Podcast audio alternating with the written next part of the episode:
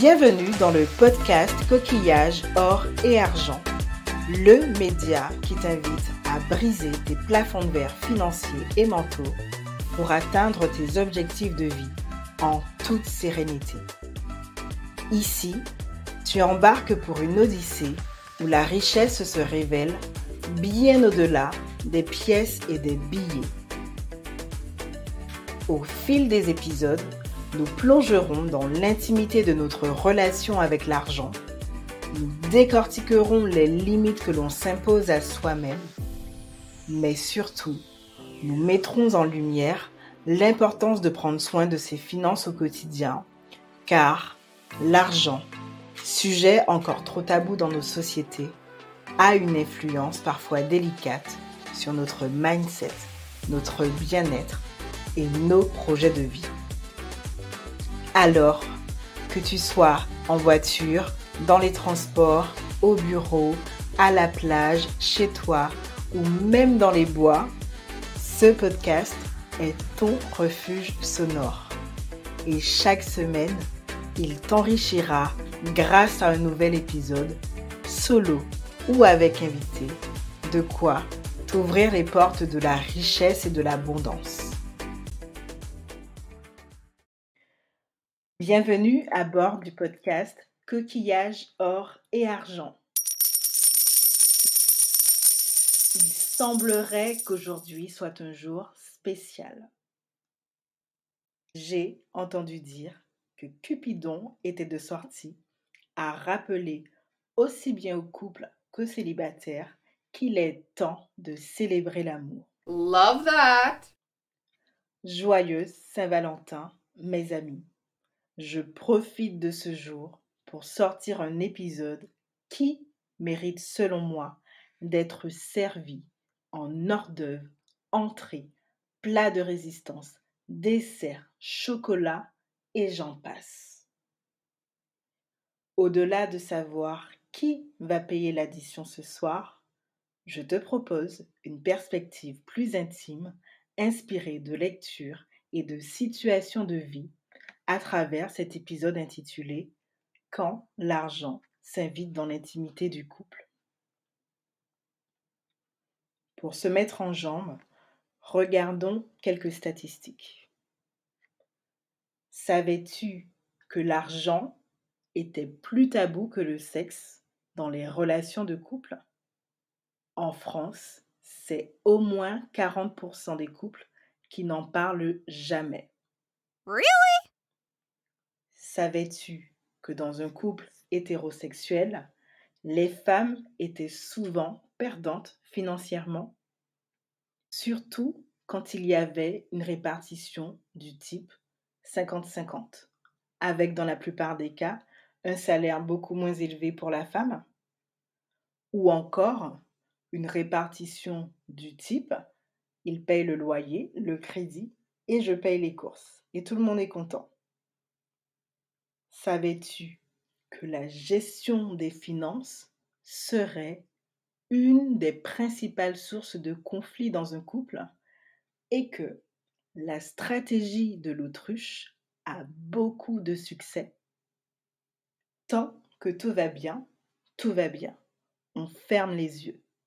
Mais le jour où ça pète, on fait les comptes, littéralement, parfois, devant un juge. Savais-tu que l'argent est un sujet tellement sensible, très lié à l'intime, qui touche à l'essence même du couple et qui peut provoquer des jeux de pouvoir et de domination dans la dynamique du couple?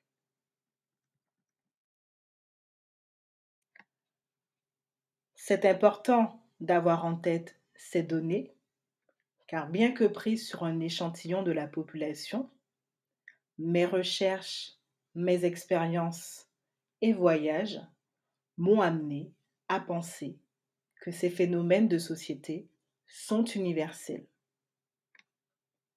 Toi qui m'écoutes, que tu sois en couple ou célibataire, qu'en penses-tu? As-tu déjà été confronté à une de ces situations? Oseras-tu ce soir avec ton partenaire ou lors de ton prochain date, mettre l'argent sur la table. Parler cash sans tabou dès le premier rendez-vous.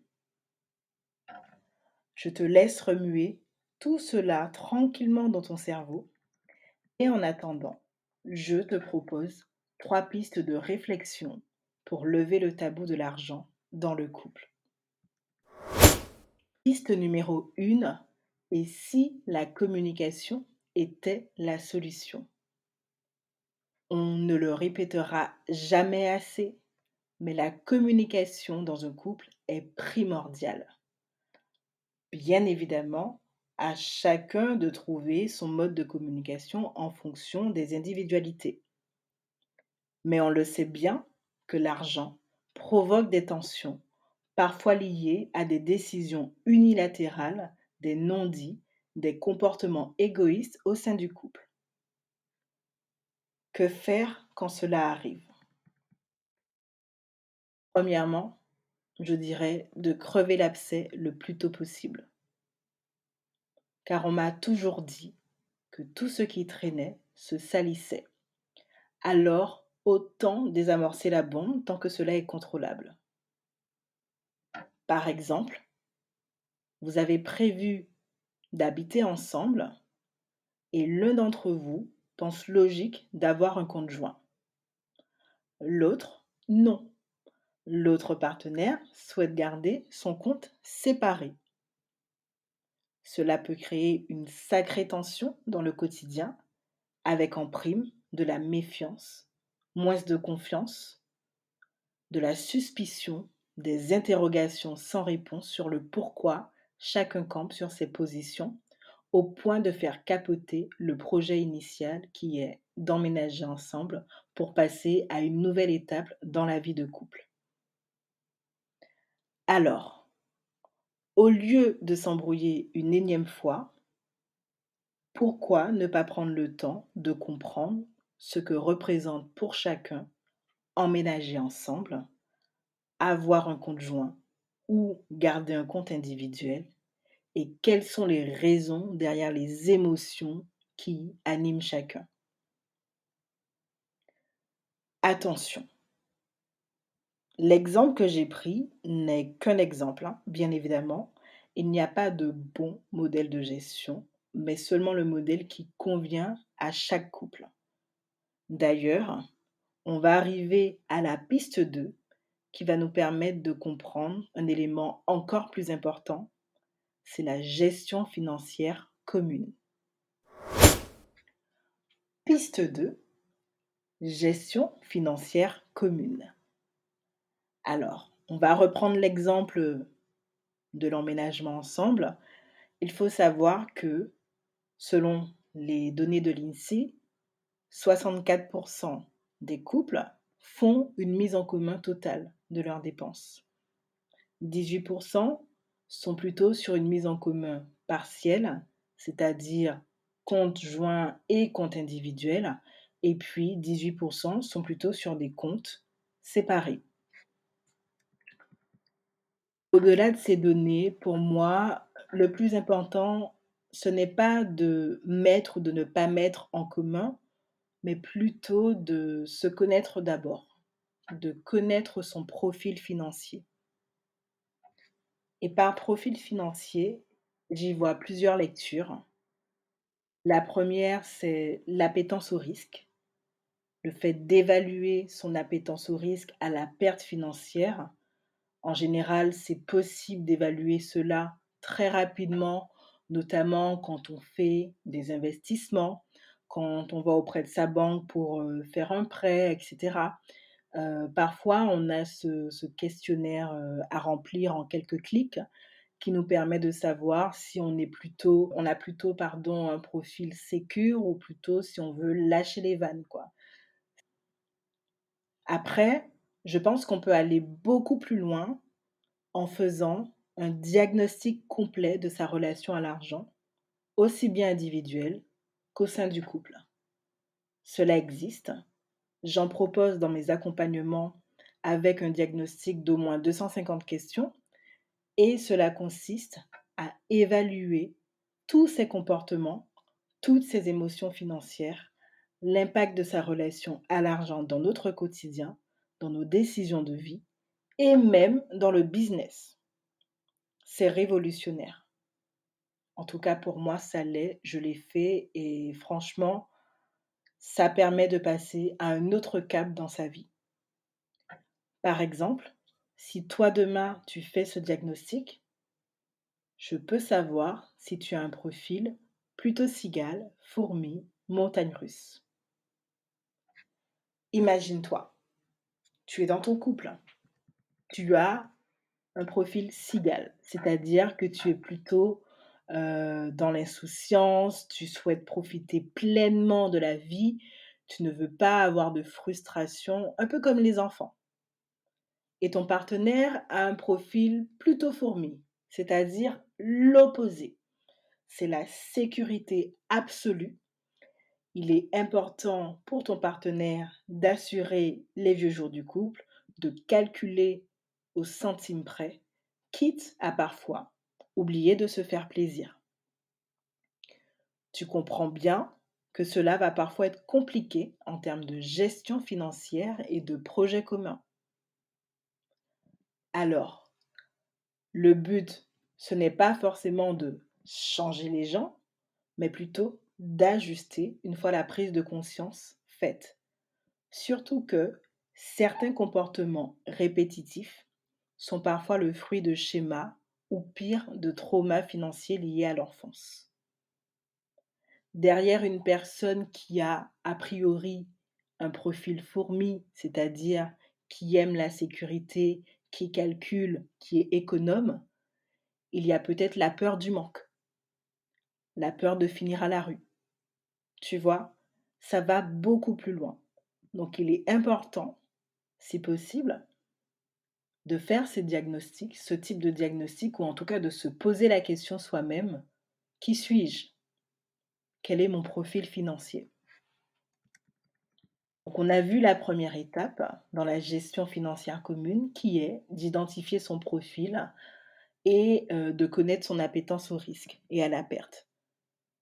Deuxièmement, il va falloir faire quelque chose de très basique, construire ses objectifs de vie communs et individuel.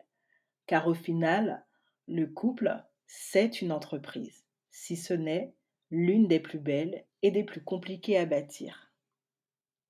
Mais c'est surtout trois personnes, trois entités. Un plus un plus un, un triptyque gagnant pour moi. En gros, tu as l'entité du couple qui nourrit les deux individus et vice-versa, c'est-à-dire les deux individus, à leur tour, vont nourrir le couple. Si tu veux savoir comment construire ces objectifs, je te renvoie au tout premier épisode de cette saison avec la méthode SmartF.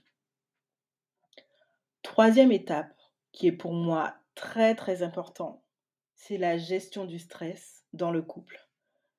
Quelqu'un qui va toujours être stressé, qui va toujours avoir peur, va avoir tendance à faire capoter les projets. Car cette personne aura une vision court-termiste et donc va empêcher la planification long terme des projets de vie du couple, va empêcher le dream, quoi. C'est important de le dire. Donc, il va falloir aussi gérer ça. Qu'est-ce qu'il y a derrière le stress, etc. Piste 3. Les jeux de pouvoir et les risques. Dans les statistiques citées plus haut, j'ai parlé d'une situation où un des partenaires payait le crédit et l'autre payait les courses. C'est très louable hein, comme fonctionnement, mais c'est une répartition déséquilibrée, inéquitable, car d'un côté, une personne s'enrichit, construit son patrimoine, et de l'autre côté, la personne s'appauvrit car elle paye du consommable, du périssable, quelque chose qui ne prendra jamais de valeur. Cette situation, elle découle souvent de la différence de salaire entre chaque partenaire, mais il faut savoir qu'au-delà des salaires de, de cet écart, cela peut engendrer des jeux de pouvoir très toxiques. Qui n'a jamais entendu quelqu'un lui dire d'une personne ou qu'il n'a jamais vécu, je paye le loyer, le crédit, donc c'est moi qui décide. Ou euh, des phrases du style, je te donne de l'argent car toi tu ne travailles pas, donc je veux des comptes sur la manière dont tu dépenses l'argent que je te donne, car c'est moi qui l'ai gagné. C'est moi qui trime en fait pour euh, cet argent. En plus, avec le système économique dans lequel on vit, qui est basé sur des notions d'individualisme, de compétition, de concurrence et j'en passe, on peut aussi avoir le cas où chaque partenaire cherche à gagner plus que l'autre pour se sentir puissant. Tout cela, selon moi, malheureusement, joue directement sur l'estime de soi, sur sa valeur personnelle, sur la valeur que l'on se donne dans le couple et dans la vie tout court. Cela peut aussi entraîner, selon moi, des violences économiques et psychologiques au sein du couple. Il peut aussi y avoir du chantage émotionnel, voire du chantage sexuel. Donc attention, s'il vous plaît. L'amour ne s'achète pas et la valeur de ce que l'on apporte dans son couple ne dépend pas de l'argent qu'on met sur la table. J'espère vraiment que c'est clair.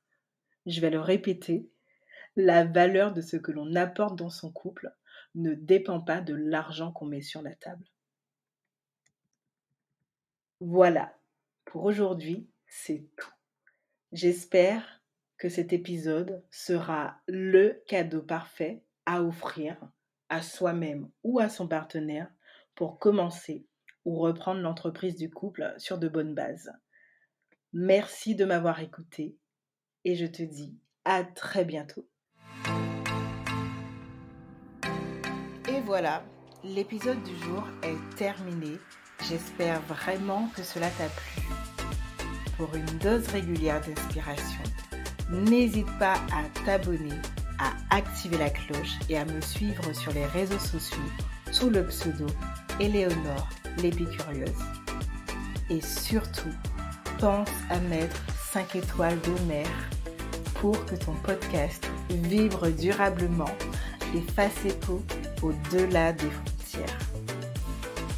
Par ailleurs, si tu souhaites en savoir plus sur mes accompagnements, tu peux toujours m'envoyer un message privé, un mail ou prendre rendez-vous avec moi via mon agenda. Je te dis à très bientôt pour de nouvelles découvertes sur l'argent.